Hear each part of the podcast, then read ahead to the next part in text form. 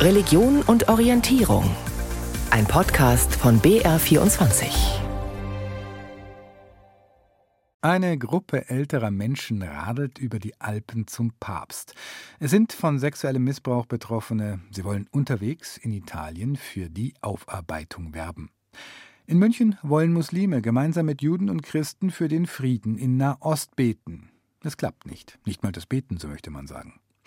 In Deutschland ist der katholische Reformprozess, der synodale Weg, zu Ende gegangen mit Beschlüssen, künftig sogenannte Laien in der katholischen Kirche mehr einzubeziehen. Von Rom aus wird der ganze Prozess nach wie vor torpediert. Gleichzeitig läuft dort so etwas wie ein internationaler, ein weltweiter synodaler Weg. In Nürnberg ist Kirchentag zum ersten Mal nach Corona wieder so richtig in echt mit Umarmungen und gemeinsamem Singen. Herzlich willkommen zu einem Rundgang durch das Jahr 2023 mit Blick auf Religion, Glaube, Kirchen und die großen Fragen des Lebens. Am Mikrofon ist Matthias Morgenroth. Mit dem Jahreswechsel 22-23 ging eine historische Ära im Vatikan zu Ende. Franziskus ist seither wieder der einzige Mann in weißer Soutane im Kirchenstaat. Benedikt XVI., Josef Ratzinger, der Papst Emeritus aus Bayern, starb am Silvestermorgen vor einem Jahr im Kloster Mater Ecclesiae im Vatikan. Dort hatte er fast zehn Jahre lang nach seinem epochemachenden Rücktritt mehr oder weniger zurückgezogen von der Welt gelebt, begleitet von seinem Sekretär Georg Genswein. Der sorgte noch vor der Trauerfeier des Ex-Papstes für Schlagzeilen und zwar mit der Veröffentlichung von Auszügen von ziemlich intimen Memoiren. Er spielte dann auch noch eine wichtige Rolle als Testamentsvollstrecker des verstorbenen Benedikts. Zu dessen Erbe gehört allerdings auch ein noch laufendes Zivilverfahren eines Missbrauchsopfers vor dem Landgericht Traunstein. Antje Dechert blickt zurück auf ein katholisches Jahr. Ich habe einen Vater verloren. Für mich bedeutete er Sicherheit. Wenn ich einen Zweifel hatte, habe ich das Auto bestellt und bin rüber zum Kloster gefahren, um mit ihm zu sprechen. Ich habe einen guten Gefährten verloren sagt Papst Franziskus über seinen Vorgänger Benedikt XVI. in einem Interview, das er kurz nach dessen Tod mit der Nachrichtenagentur Associated Press im Januar führte. Seine Worte zeigen, dass sich die beiden Päpste doch näher standen, als viele vermuteten. Worte, die das Ende einer Ära markieren, der Ära der zwei Päpste im Vatikan. Eine Epoche, die das Papsttum nachhaltig verändert hat, so der Salzburger Fundamentaltheologe Gregor Maria Hoff. Und das habe auch mit mit dem historischen Rücktritt Benedikts XVI. im Jahr 2013 zu tun. Da ist so ein Moment von Profanisierung auch mit drin. Und das finde ich überraschend, dass das jemand ausgerechnet wie Benedikt getan hat. Das, was er ermöglicht hat, ist, und das halte ich für eine große Stärke, tatsächlich eben auch angesichts schwindender Kräfte auch nochmal zu sagen, der Petrusdienst muss auf eine andere Weise gelebt werden, als es noch sein Vorgänger Johannes Paul II. getan hat, der äh, den eigenen Tod dann als ein bewusstes Martyrium inszeniert hat. Zur Totenmesse für den verstorbenen Papst Emeritus aus Bayern waren am 5. Januar mehrere Zehntausend Menschen gekommen, darunter 130 Kardinäle, rund 300 Bischöfe, fast 4000 Priester sowie Politiker und Prominenz aus aller Welt. Tausende Gläubige warteten bereits seit dem Morgengrauen, um beim Requiem für den verstorbenen Benedikt dabei zu sein. Einige waren auch aus Bayern angereist. Ganz tief dankbar, dass wir diesen Papst hatten und vor allem zum Schluss die Bayern-Hymne. Da kommen mir die Tränen. Sehr schön war das. Papst Franziskus würdigte Benedikt XVI. in seiner Predigt für dessen Weisheit und Feingefühl, bevor er mit einer ganz persönlichen Geste Abschied nahm. Der Jesuitenpater Andreas Badlock erinnert sich. Und bei den Begräbnisfeierlichkeiten für Benedikt mit dieser berührenden Szene, als Franziskus die Hand auf den Sarg legte, naja, da hat man natürlich schon bemerkt, ein sehr alter Mann, ein gebrechlich gewordener Papst, verabschiedet seinen Vorgänger. Das gab es ja auch ganz selten so. Und das wird wohl das nächste Begräbnis sein. Ich hoffe, dass es noch einige Zeit dauert. Josef Ratzinger verstarb am Morgen des 31. Dezembers und noch am Silvesterabend predigt Franziskus über die Freundlichkeit, weil dieses Thema ihn spontan an Benedikt erinnere, wie er sagte. Eine Predigt über die Bedeutung des Zuhörens und Miteinanderredens, während nur wenige Tage später Medien rund um den Globus über Intrigen und Machtkämpfe hinter den Mauern des Vatikans berichteten. Grund waren die vorab veröffentlichten Auszüge aus den Memoiren des Papstsekretärs Georg Genswein. Das macht man nicht. Kommentiert wenig später Pater Andreas Badlock, langjähriger Chefredakteur der Stimmen der Zeit, das angebliche Enthüllungsbuch Gensweins im Gespräch mit dem BR. Also ich vergleiche es mal mit dem, was der Sozius bei uns im Orden ist. Der Sozius ist der engste Mitarbeiter des Provinzials, der alle Post kennt, alle Dokumente kennt und bis auf die Vier-Augen-Gespräche alles mitbekommt. Aber das oberste Gebot ist eben Diskretion und Loyalität. Und es gab ja jetzt etliche Kardinäle, auch Genswein Wohlgesonnene, die gesagt haben, er hätte besser geschwiegen. In seinem Buch mit dem Titel Nichts als die Wahrheit berichtet Georg Genswein von seiner Zeit als Papstsekretär, auch über bislang unbekannte Details aus dem nicht immer konfliktfreien Miteinander zwischen Benedikt und Papst Franziskus. So habe Franziskus Entscheidung, die alte Messe wieder stark einzuschränken, den emeritierten Altpapst laut Genswein sehr geschmerzt. Benedikt sei Opfer von Machtkämpfen im Vatikan und ungewollt zur Galionsfigur konservativer Kardinäle der Gegner Franziskus geworden. Natürlich ist es für Medien ein gefundenes Fressen, weil wir alle auf Indiskretionen und Klatsch und Tratsch aussehen, aber das ist ja genau etwas, wo Papst Franziskus wahnsinnig allergisch ist. Der Titel, jedenfalls der italienische Titel, heißt ja bezeichnenderweise Nient'altro che la verità, nichts anderes als die Wahrheit. Aber es ist eben seine Wahrheit, seine sehr private Wahrheit, Offenbar geht es da auch um die Deutungshoheit, äh, um das Erbe von Benedikt. Und ich kann mir schwer vorstellen, dass es da nicht Interessen gibt. Ich möchte, dass dieser oder jener Vorgang, diese oder jene Personalentscheidung unter diesem Aspekt, unter dieser Perspektive gesehen wird. Nicht weniger kontrovers diskutiert wurde auch über das materielle Erbe Josef Ratzingers. Dieses gehe, wie wiederum Georg Genswein als Testamentsvollstrecker mitteilte, an fünf Cousins und Cousinen des Papstes. Doch bisher ist nicht bekannt, ob diese das Erbe des Ex-Papstes auch antreten möchten. Eine Cousine lehnte bereits ab. Denn zum Erbe Benedikts gehört auch ein laufendes Verfahren vor dem Landgericht Traunstein. Darin klagt der Missbrauchsbetroffene Andreas Peer gegen das Erzbistum München und Freising sowie dessen ehemaligen Erzbischof Josef Ratzinger. Ihm lastet Peer eine Mitschuld bei der Vertuschung der Missbrauchsfälle rund um den ehemaligen Priester Peter H. an, der auch ihn als Kind sexuell missbrauchte. Ich bin eigentlich ganz froh, dass die Klage nicht abgewiesen worden ist, wie es in vielen Fällen ist und bin eigentlich sehr stolz darauf, dass jetzt da was geschieht. Ja beim Prozessauftakt Ende Juni dann eine bemerkenswerte Feststellung der Vorsitzenden Richterin. Josef Ratzinger und auch sein Nachfolger als Erzbischof von München, Kardinal Friedrich Wetter, hätten sich der Unterlassung schuldig gemacht, weil sie den weiteren Einsatz des Priesters H. in der Gemeindeseelsorge nicht verhinderten. Ein Urteilsspruch war das freilich nicht. Josef Ratzinger hatte zu Lebzeiten immer abgestritten, von den Taten H.s gewusst zu haben. Die Traunsteiner Richterin sah das aber anders. Der spätere Papst habe 1980 als Erzbischof von München und Freising an einer Sitzung teilgenommen, in der beschlossen wurde, dass Haar von Essen nach München wechsele. Darum habe Josef Ratzinger, Zitat, entsprechend Kenntnis von dem Vorleben des Priesters gehabt. Recherchen des Bayerischen Rundfunks und des Recherchezentrums Korrektiv hatten zudem gezeigt, dass Kardinal Ratzinger auch in seiner Zeit als römischer Glaubenspräfekt Informationen zum Fall H vorlagen. Der Prozess wird Mitte Januar in Traunstein weiter verhandelt. Da jedoch bisher niemand das Erbe des verstorbenen Papstes angetreten hat, wurde die Klage gegen Benedikt XVI. abgetrennt. Jetzt ist die Zeit. Unter diesem Motto fand im Juni in den Pfingstferien der 38. Deutsche Evangelische Kirchentag statt, diesmal in Nürnberg. Alle Beteiligten waren gespannt. Wie viele Gäste kommen wieder nach Corona? Wie wird es sein mit vielen tausend Menschen in Messehallen und in der ganzen Stadt?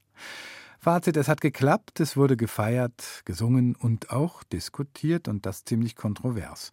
Der Kirchentag war einst Motor der Friedensbewegung 2023, aber war das Motto Frieden schaffen ohne Waffen nur sehr leise zu hören.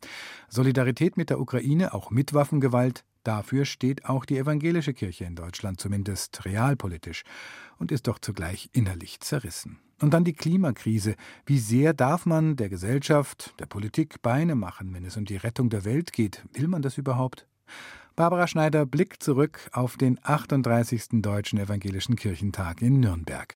Nicht warten, sondern machen. Jede und jeder für sich, in Gruppen, auch bitte in Institutionen, und zwar im Geiste des Zusammenseins. Einmal den Gedanken zulassen, der oder die andere könnte doch vielleicht recht haben. Kirchentagspräsident Thomas de Maizière zum Abschluss des 38. Deutschen Evangelischen Kirchentags. 70.000 Dauergäste waren im Juni zu dem Christentreffen nach Nürnberg gekommen. Ganz toll, dass man den Kirchentag dann so aktiv erlebt und dass es so das Stadtbild prägt. Das macht ganz viel Schwung und gute Laune.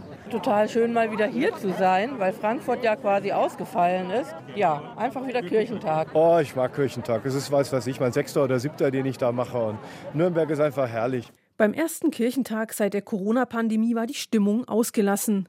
Ein Kirchentag wäre freilich kein Kirchentag, wenn da nicht auch diskutiert und gestritten worden wäre.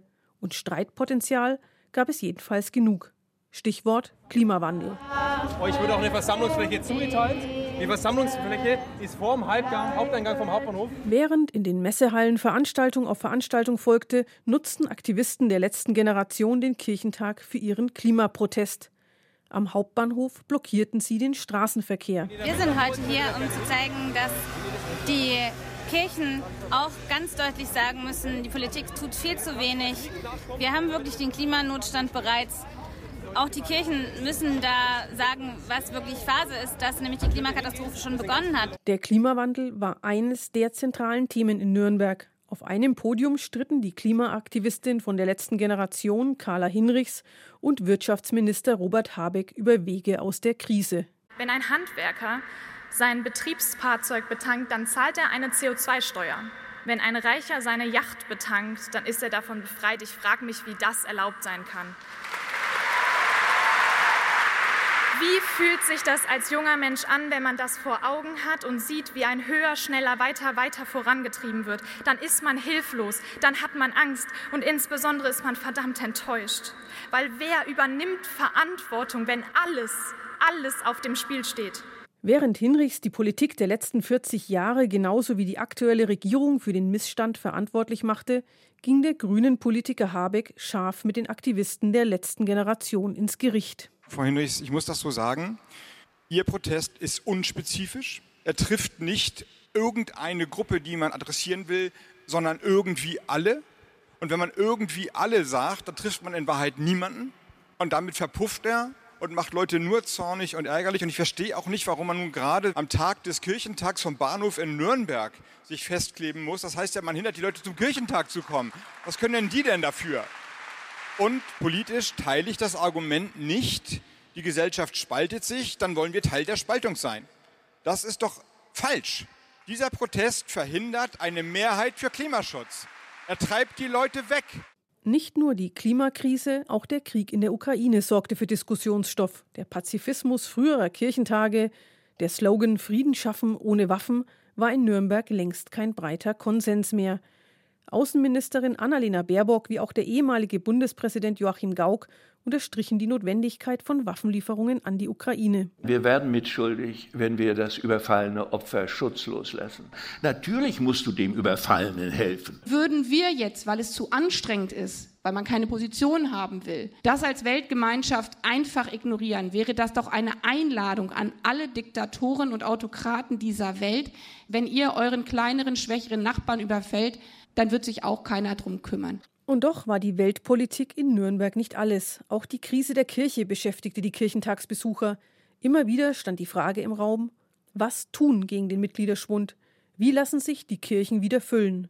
Der Kirchentag war da auch ein Experimentierfeld. Ich freue mich sehr, Teil dieses besonderen Ereignisses zu sein und hoffe, dass ich dazu beitragen kann, diese Erfahrung für alle Teilnehmerinnen und Teilnehmer unvergesslich zu machen. Erstmals auf einem Kirchentag feierten mehrere hundert Christen in Nürnberg einen KI-Gottesdienst. Statt einem Pfarrer, der durch den Gottesdienst führte, übernahm ein Avatar auf einer Leinwand die Regie. Die Idee dazu kam vom Theologen und KI-Künstler Jonas Sommerlein. Künstliche Intelligenz wird in unserem Leben eine immer größere Rolle spielen und tut es auch jetzt schon. Und ich habe mich gefragt, was macht es denn mit uns, wenn wir künstliche Intelligenz in so einen ganz typisch menschlichen Vollzug hineinlassen? Es war also vor allem auch Neugier. Ich wollte wissen, was macht das mit uns? Ist es möglich, da Resonanz zu erfahren? Ist es möglich, spirituelle Erfahrungen mit künstlicher Intelligenz zu machen? Oder sagen wir, das ist mir vollkommen gleichgültig, was da passiert? Spirituelle Erfahrungen mit künstlicher Intelligenz? Das Experiment forderte heraus, irritierte und kam nicht bei allen gut an. Manch einer sehnte sich dabei nach ganz klassischen Angeboten christlicher Spiritualität. Und die gab es zuhauf. Ein Beispiel der traditionelle Abendsegen mit Kerzen auf den großen Plätzen der Innenstadt.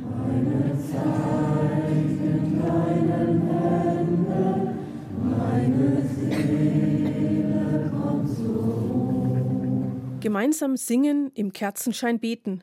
Auf dem Hauptmarkt mitten in Nürnberg war er dann wieder der von Thomas de Maizière beschworene Geist des Zusammenseins. Ein Gemeinschaftsgefühl, das für viele Menschen den Kirchentag ausmacht und das für kurze Zeit auch unüberbrückbare Differenzen in den Hintergrund rücken ließ. BR24, das ist der Blick zurück aufs Jahr 2023 mit besonderem Augenmerk auf Religion, Kirchen und Glaube.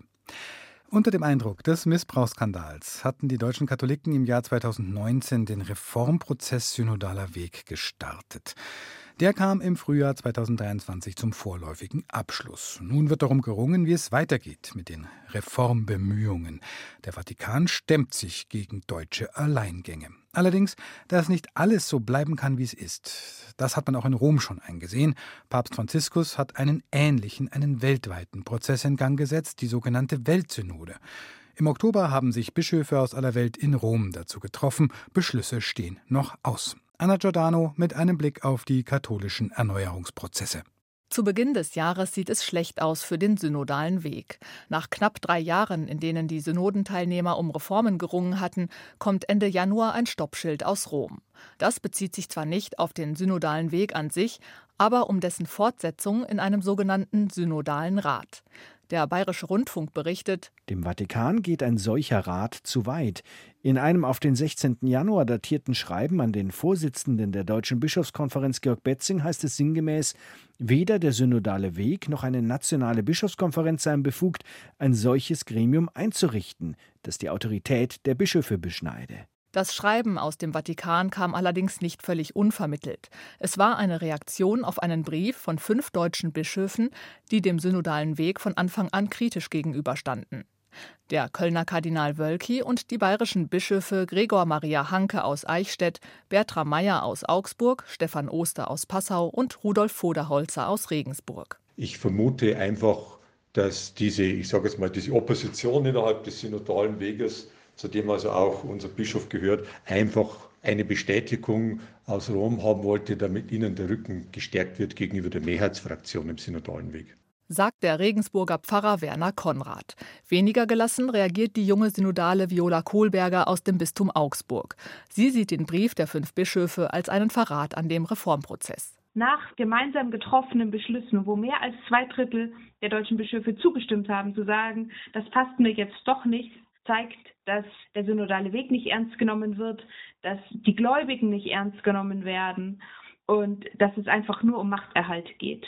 Vor dem Hintergrund dieses Eklats ist es dann für viele umso erstaunlicher, dass der synodale Weg in seiner fünften und letzten Vollversammlung Anfang März noch zahlreiche Beschlüsse fasst.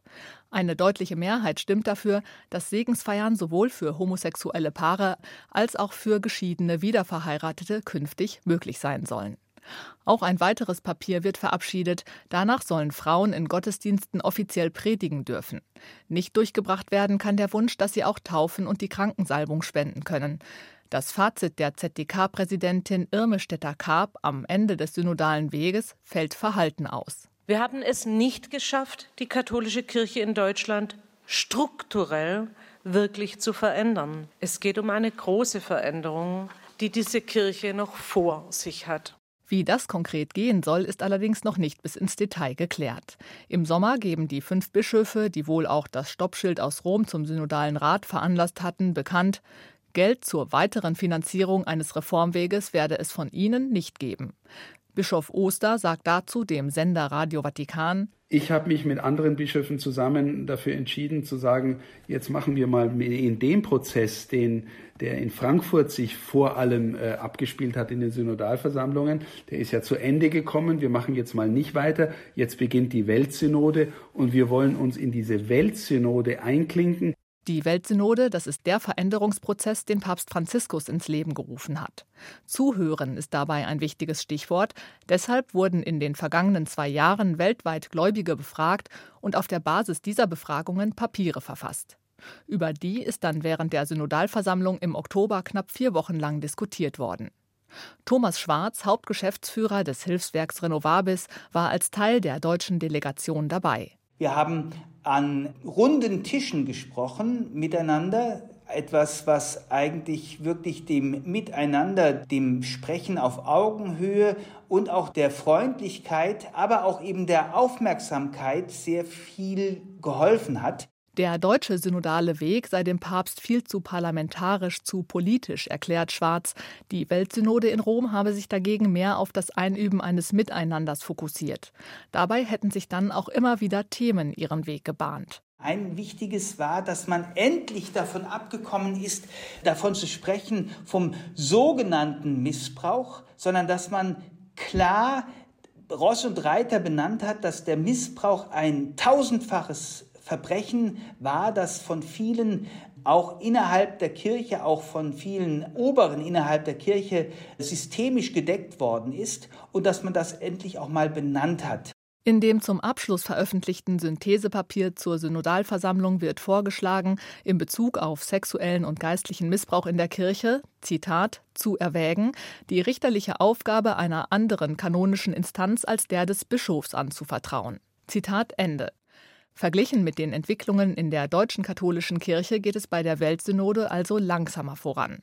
Ein Jahr lang haben nun erstmal alle Teilnehmer der Synode Zeit, in ihren Bistümern oder Gemeinden vor Ort über das Synthesepapier zu beraten.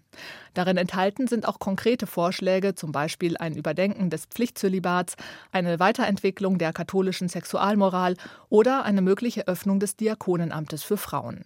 Entscheidungen darüber sollen aber erst bei der nächsten Sitzungsperiode im Oktober 2024 getroffen werden.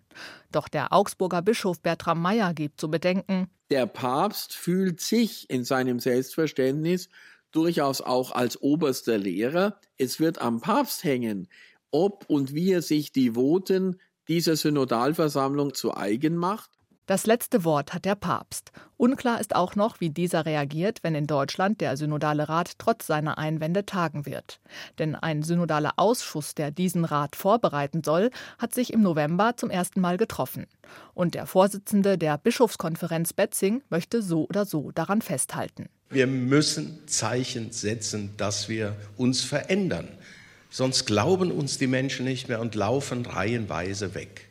Und es gibt Veränderungsmöglichkeiten und hohe Veränderungsbedarfe, nicht zuletzt um das Übel des Missbrauchs äh, wirklich einzudämmen. Kurz vor Weihnachten hat der Vatikan bestimmt, homosexuelle Paare dürfen ab sofort auch in der katholischen Kirche weltweit gesegnet werden. Im Grunde also der Beschluss des deutschen synodalen Weges. Dabei muss eine Verwechslung mit einer Eheschließung ausgeschlossen werden. Auch darf ein Geistlicher den Segen nicht im Rahmen eines Gottesdienstes erteilen. Das ist der Jahresrückblick aus dem Bereich Religion und Kirchen. Wir nehmen den Faden wieder auf und schauen in der kommenden halben Stunde auf die evangelische Kirche in Bayern und Deutschland, auf die Missbrauchsaufarbeitung in der katholischen Kirche und wir schauen auf die Diskussion in den und um die Kirchen, wer wann was am besten fürs Klima tun sollte und ob man sich dann auch noch festkleben darf oder nicht, um das Klima zu retten. Am Mikrofon ist Matthias Morgenroth. Heinrich Bedford Strom verabschiedete sich 2023 als bayerischer evangelischer Landesbischof. Zwölf Jahre war er im Amt. Turnusgemäß wurde neu gewählt. Sein Nachfolger heißt Christian Kopp. Auf EKD-Ebene, auf Deutschland-Ebene, sorgte ein Skandal für einen Wechsel an der Spitze der evangelischen Kirche. Und dann überhaupt die Zukunftssorgen Barbara Schneider. Die Wahl im Frühjahr, sie war ein Wahlkrimi, wie es ihn in der Geschichte der Bayerischen Landeskirche noch nicht gegeben hat. Erst im siebten Wahlgang, nach zwei Tagen Unterbrechung und Nachtsitzungen, wählten die Kirchenparlamentarier im März einen neuen Landesbischof. Auf Herrn Oberkirchenrat Christian Kopp entfielen 56 Stimmen. Christian Kopp, bisher Regionalbischof von München und Oberbayern, setzte sich in der alles entscheidenden Stichwahl gegen die Landshuter Dekanin Nina Lobomirski durch, mit nur einer Stimme mehr als nötig. Die anderen Bewerber hatten da schon ihre Kandidatur zurückgezogen. Ich nehme die Wahl mit Freuden an und bedanke mich sehr, sehr herzlich. Seit Ende Oktober steht Christian Kopp nun an der Spitze der rund 2,14 Millionen evangelischen Christen in Bayern. Der gebürtige Regensburger, der lange in Nürnberg Pfarrer und später Dekan war, folgt damit auf Heinrich Bedford Strom, der nach zwölf Jahren aus dem Amt schied. Christian Kopp übernimmt das Amt in einer Zeit, in der die beiden Kirchen wegen der hohen Austrittszahlen enorm unter Druck stehen, auch in Bayern. Der neue Landesbischof will gerade in dieser Zeit seine eigenen Akzente setzen. Diese Welt braucht Trost. Und es gibt viele Menschen, die ganz schön hadern im Moment mit ihrem eigenen Leben, aber auch mit dem Leben, in dem wir so drin sind, in den großen Kräften. Und da braucht es Menschen, die nah sind. Und ich möchte ein Bischof sein, der nah bei Menschen ist und der ihnen auch ein Licht geben kann für den nächsten Tag vielleicht. Auch die Aufarbeitung von sexualisierter Gewalt in evangelischem Kontext wird in seine Zeit als Landesbischof fallen. Im Januar wird eine große deutschlandweite Studie zum Thema erwartet. Im Herbst holte das Thema die evangelische Kirche ein, die es lange eher als katholische Baustelle bewertete. Nach Vorwürfen, sie sei in der Vergangenheit nicht transparent mit einem mutmaßlichen Fall sexualisierter Gewalt umgegangen, trat Annette Kurschuss im November von ihrem Amt als EKD-Ratsvorsitzende zurück. Während der Tagung der EKD-Synode Mitte November hatte der Druck auf sie zugenommen. Der Vorwurf, Kurschus habe als Gemeindepfarrerin in Siegen von sexuell übergriffigem Verhalten eines ihr bekannten Kirchenmitarbeiters gewusst und nicht gehandelt. Inzwischen hat die Frage nach meiner Glaubwürdigkeit öffentlich eine derartige Eigendynamik entfaltet, dass eine absurde und schädliche Verschiebung eingetreten ist. Statt um die Betroffenen und deren Schutz geht es seit Tagen ausschließlich um meine Person. Das muss endlich aufhören. Und so trat Kurschus vom EKD-Vorsitz zurück und legte auch das Amt als Präses der Westfälischen Landeskirche nieder. Die Hamburger Bischöfin Kirsten Feers übernahm den EKD-Vorsitz kommissarisch. Bei der Herbsttagung der Bayerischen Landessynode, kurze Zeit später, spielte die Personalie und auch die Frage nach der Aufarbeitung von sexuellem Missbrauch indes nur am Rand eine Rolle. Bestimmendes Thema hier die angespannte Finanzsituation, die jetzt auch in Bayern angekommen ist. Denn sinkende Mitgliederzahlen bedeuten auch weniger Kirchensteuereinnahmen. Und so setzt die evangelische Landeskirche den Rotstift an und verkauft ihr Tagungshaus in Rothenburg ob der Tauber. Der Vizepräsident der Synode, Walter Schnell. Das ist sehr, sehr schmerzlich. Tut uns Synodale natürlich weh, wenn man eine Einrichtung, mit der man sehr viel an Erinnerung und sehr viel an wertvoller Arbeit verbindet, schließen muss. Und das ist längst nicht alles. Bis 2030 will die Landeskirche die Zuschüsse für ihre Tagungs- und Gästehäuser auf 9 Millionen Euro pro Jahr begrenzen. Traditionelle Tagungshäuser wie Josefsthal oder sogar die Evangelische Akademie in Tutzing stehen auf dem Prüfstand. Dazu kommt, allein in diesem Jahr wird die Landeskirche 50 Millionen Euro weniger an Kirchensteuern einnehmen als eigentlich geplant. Gleichzeitig aber will die Kirche auch eigene Akzente für die Zukunft setzen. Ein Schwerpunkt ist für Christian Kopp dabei Spiritualität. Trotz Sparzwang sollen hier sogar neue Stellen entstehen, kündigte er an. Also ich glaube, dass die Welt ne, und die Menschen eine große Sehnsucht nach Stille haben und dass nicht so viele Stimmen um sie herum sind. Ich hatte vor zehn Tagen ein ganz bewegendes Gespräch mit dem Manager, der gesagt hat, er hat es wieder neu lernen müssen und hat dafür sehr viel Geld bezahlt. Bei einem Institut, das ihm Meditation beigebracht hat über mehrere Wochen in Kompaktseminaren.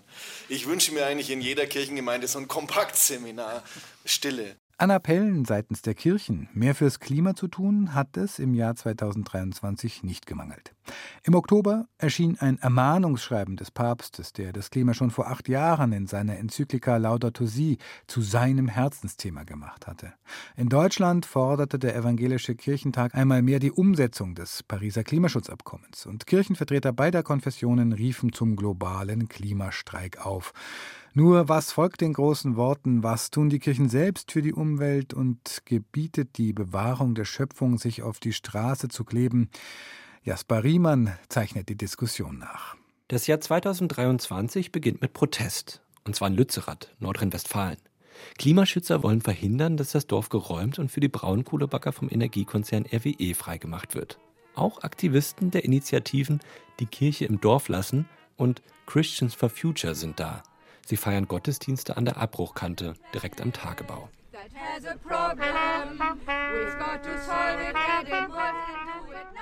Und als im Januar die Polizei anrückt, erhalten sie Solidarität. Und zwar von der Präses der Synode der Evangelischen Kirche in Deutschland, Anna-Nicole Heinrich. Auf Instagram schreibt sie, es brauche Menschen, die ihren Protest im Gebet, auf der Straße und manchmal auch in Baumhäusern stark machten. Wie radikal darf oder muss Klimaprotest, auch christlich motivierter Klimaprotest, sein? Diese Frage begleitet nicht nur die Diskussion um Lützerath, sondern beschäftigt die Kirchen das ganze Jahr. Und zwar besonders in der Causa letzte Generation. Die Aktivisten, bekannt für ihre Straßenblockaden, suchen die Nähe zu den Kirchen und die sind sich uneinig, wie sie sich verhalten sollen. Der Nürnberger Jesuitenpater Jörg Alt klebt sich selbst auf die Straße.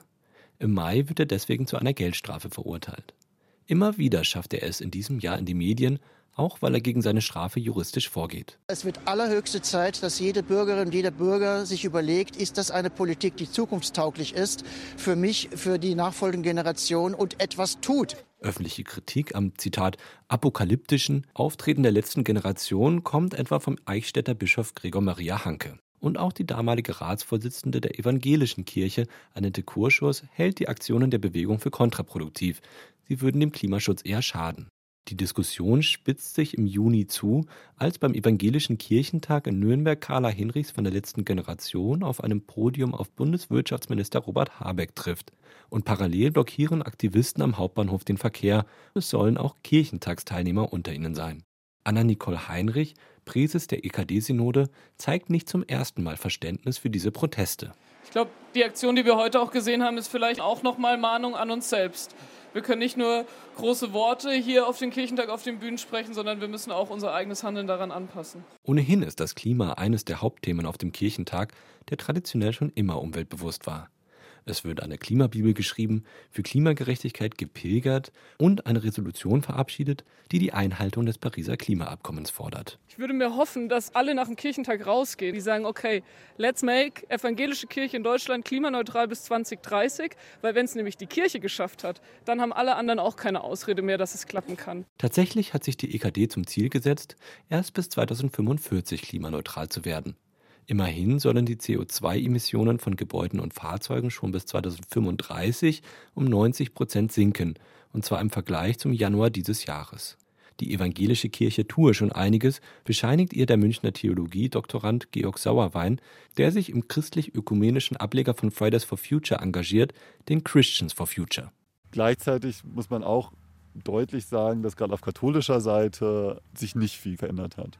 Es gibt positive Entwicklungen ähm, in einigen Bistümern, aber es ist bei Weitem nicht flächendeckend irgendwie besser geworden. Eine der größten CO2-Emissionsquellen sind kirchliche Immobilien. Aber gleichzeitig fehlen den Bistümern oft Daten.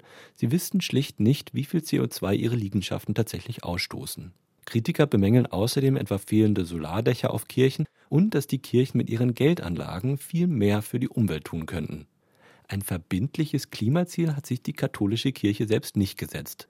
Allerdings bekräftigen prominente Geistliche im Juli, sie arbeiteten intensiv daran, möglichst schnell frei von fossilen Energieträgern zu werden.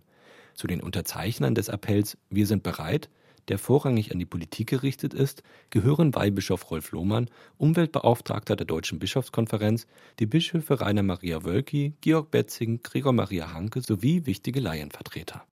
Doch das alles ist nicht genug, sagen die Christians for Future und machen Druck von unten, mit Aktionen in Kirchengemeinden in ganz Deutschland.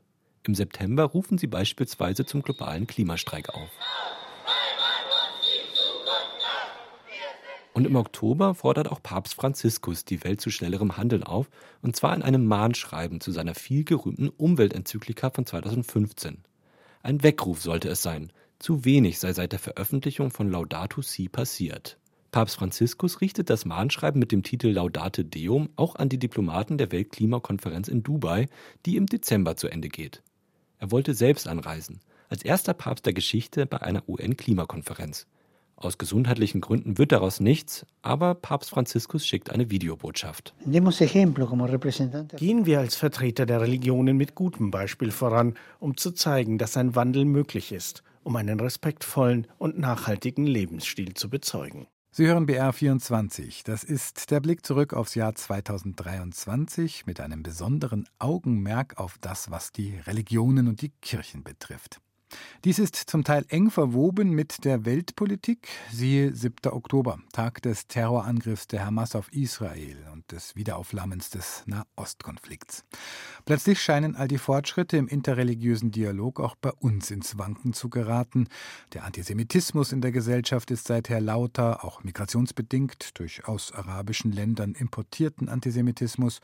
Gleichzeitig wird der antimuslimische Rassismus befeuert. Muslime in Deutschland sollen sich generell Israel von der Hamas distanzieren und fühlen sich unter Generalverdacht gestellt und ziemlich ausgegrenzt.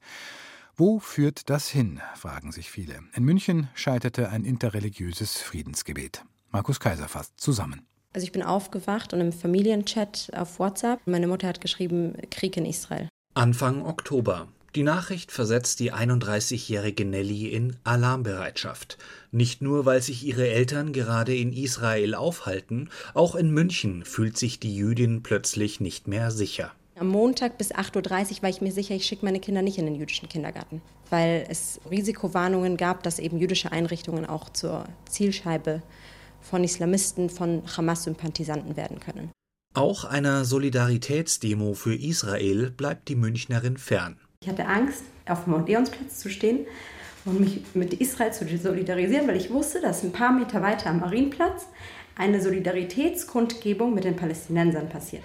Das Unsicherheitsgefühl betrifft viele Juden in Deutschland. Statistisch bestätigt sich, judenfeindliche Übergriffe nehmen deutlich zu. In Berlin werden Häuser mit dem Davidstern beschmiert.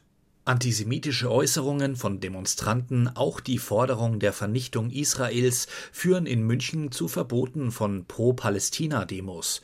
Der Publizist und ehemalige Politiker Michel Friedmann fordert einen besseren Schutz für Jüdinnen und Juden in Deutschland wir müssen zur Kenntnis nehmen, dass der Nahosthass sich sehr schnell umformatiert auf den klassischen antisemitischen Hass. Letztendlich ist es Aufgabe des deutschen Staates, die deutschen Staatsbürger, die Juden und Jüdinnen sind, zu äh, schützen. Also wenn ich mir überlege, mit welch einer Klarheit bei der letzten Generation die Justiz tätig ist, würde ich mir wünschen, dass das so auch bei antisemitischen Taten sichtbar wird. Umgekehrt, viele Musliminnen und Muslime fühlen sich zu Unrecht unter Generalverdacht gestellt. Der Münchner Imam Ahmad Popal.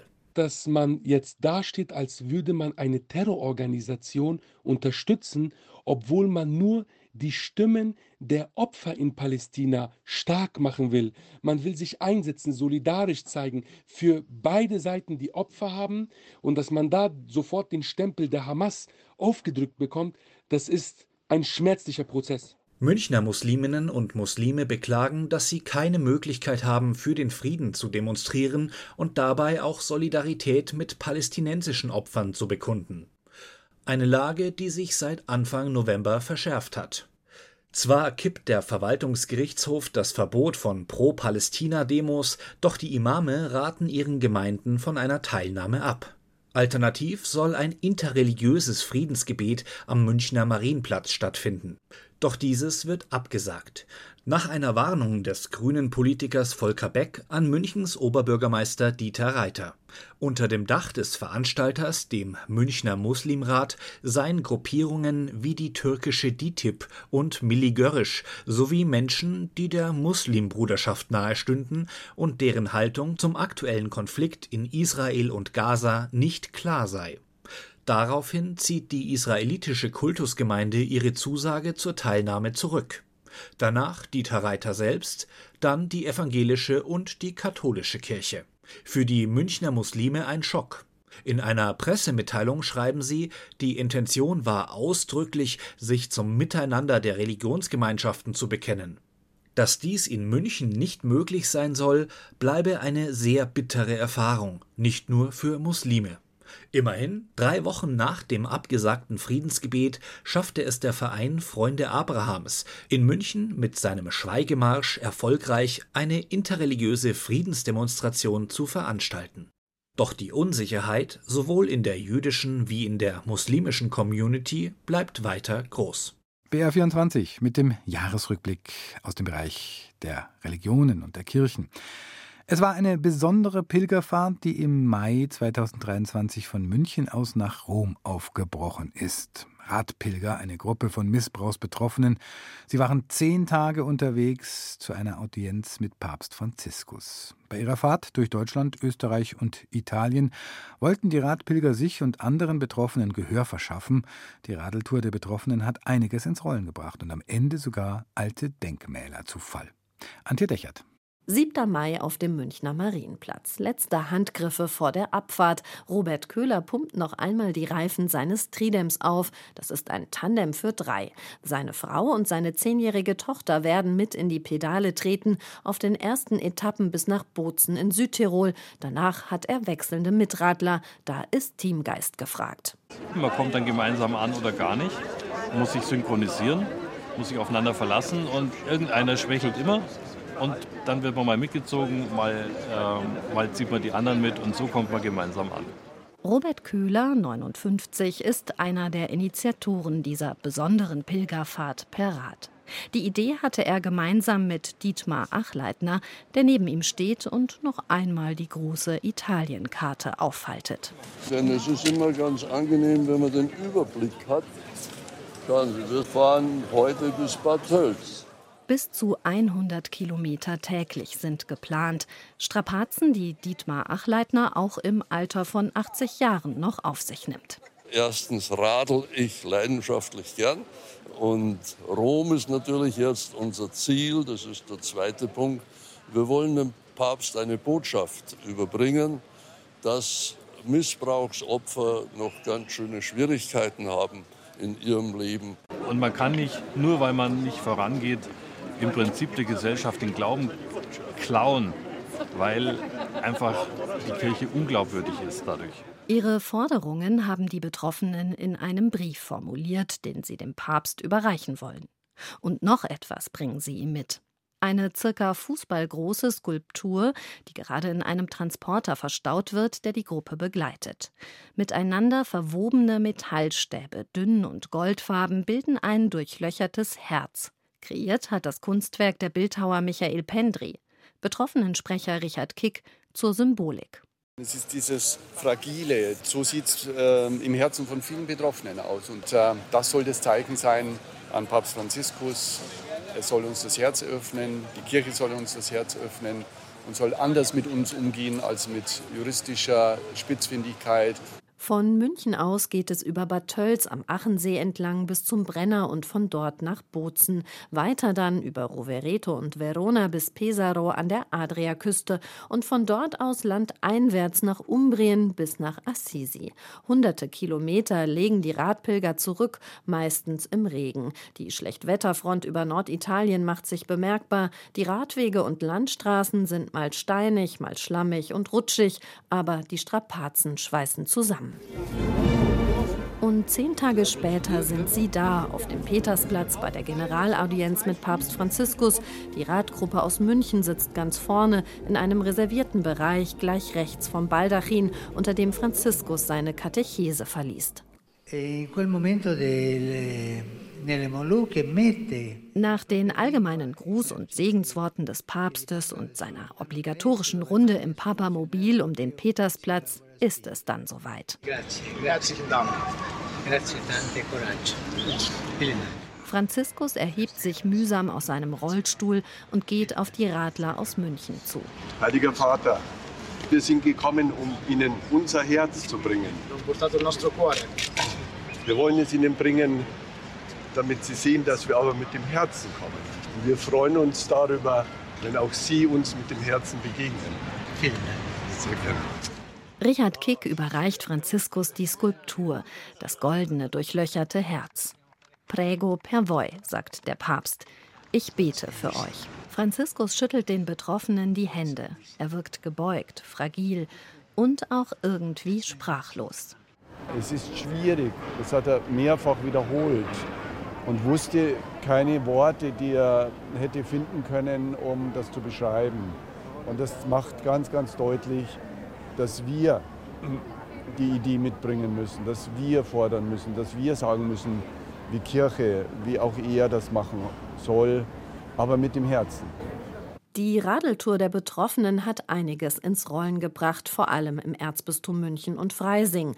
Einer der Betroffenen, der 64-jährige Helmut Bader, entschließt sich nach der Reise seine Geschichte in seiner Heimatpfarrei publik zu machen, in Meitenbeet bei Mühldorf am Inn. Und das, nachdem er über 50 Jahre darüber geschwiegen hatte, dass er als Bub in den 60er Jahren von dem im Ort beliebten Pfarrer sexuell missbraucht worden war. Der tiefe Blick von Auge zu Auge mit Papst Franziskus, da ist mir vorgekommen wie eine innere Seelenheilung. Und durch diese Heilung sozusagen ist jetzt mein Wunsch, allen weiteren Betroffenen vom sexuellen Missbrauch den Weg zu öffnen, dass das Geheimnis nicht ins Grab mitnehmen müssen. Sieben weitere Betroffene haben sich anonym gemeldet. Eine Straße im Ort, die nach dem Priester und Täter benannt war, wurde Ende September umbenannt.